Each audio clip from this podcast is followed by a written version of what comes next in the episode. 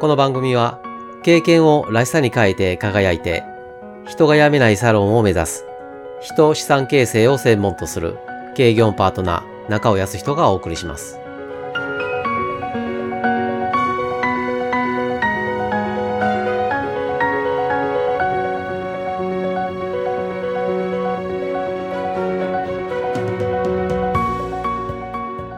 教育を受ける側の4つの分類。スキルもマインドも高い人。スキルは高いがマインドは低い人。スキルは低いがマインドは高い人。スキルもマインドも低い人。これに沿って変わる教育方針についてそれぞれの項目を深掘りしている今回は助言カウンセリングです。助言カウンセリングはスキルは高いがマインドは低い人に向けた方針です。スキルは高いのにマインドが低い人。マインドとは心のありよう。やる気を失わない熱意や努力、それを続けられる意志。とっさの際に出る心癖やその人の心根。さらには壁に直面した際の考え方や捉え方などもマインドに当たると以前の回でお話ししました。このようなマインドを改善するために行うのが助言カウンセリングなのですが、誤解が生じないよう念のため説明します。助言というとアドバイスと理解しがちですが、ここではカウンセリングとしています。カウンセリングとは心のメンテナンスとイメージしてもらうと分かりやすいかもしれません。例えば、車のメンテナンスをする際、必ず車の状態を点検します。その上で修理か保守かそのままかなどの対応が決まります。これと同じでマインドが低い人の心の状態を点検します。それがカウンセリングです。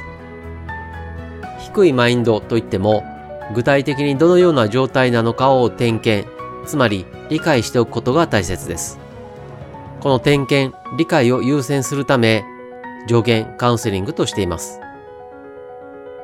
ここでのポイントは低いマインドの理解なのですが、加えて誰が理解するのかということも大きなポイントです。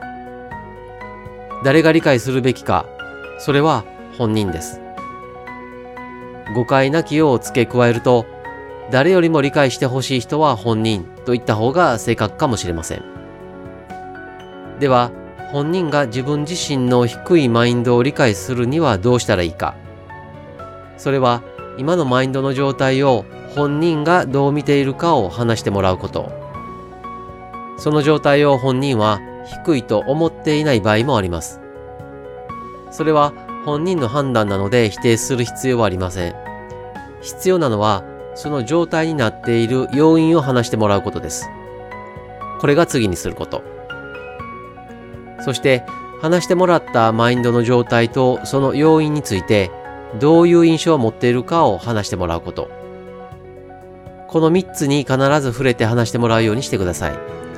そうすることで本人自身が理解できます。そしてその理解が助言となります。冒頭でアドバイスではなくカウンセリングで助言をすると説明しましたが、ここまで説明したことでお分かりの方も多いと思います。直接的な助言をアドバイスというならば、カウンセリングを通じて間接的な助言をすることを目指すわけです。スキルは高いがマインドの低い人には助言、カウンセリング。スキルが高い人はある意味優秀です。優秀な人材のマインド改善をするには本人自身の主体性が鍵です。その主体性を尊重するためにある意味回りくどい道をたどるわけです。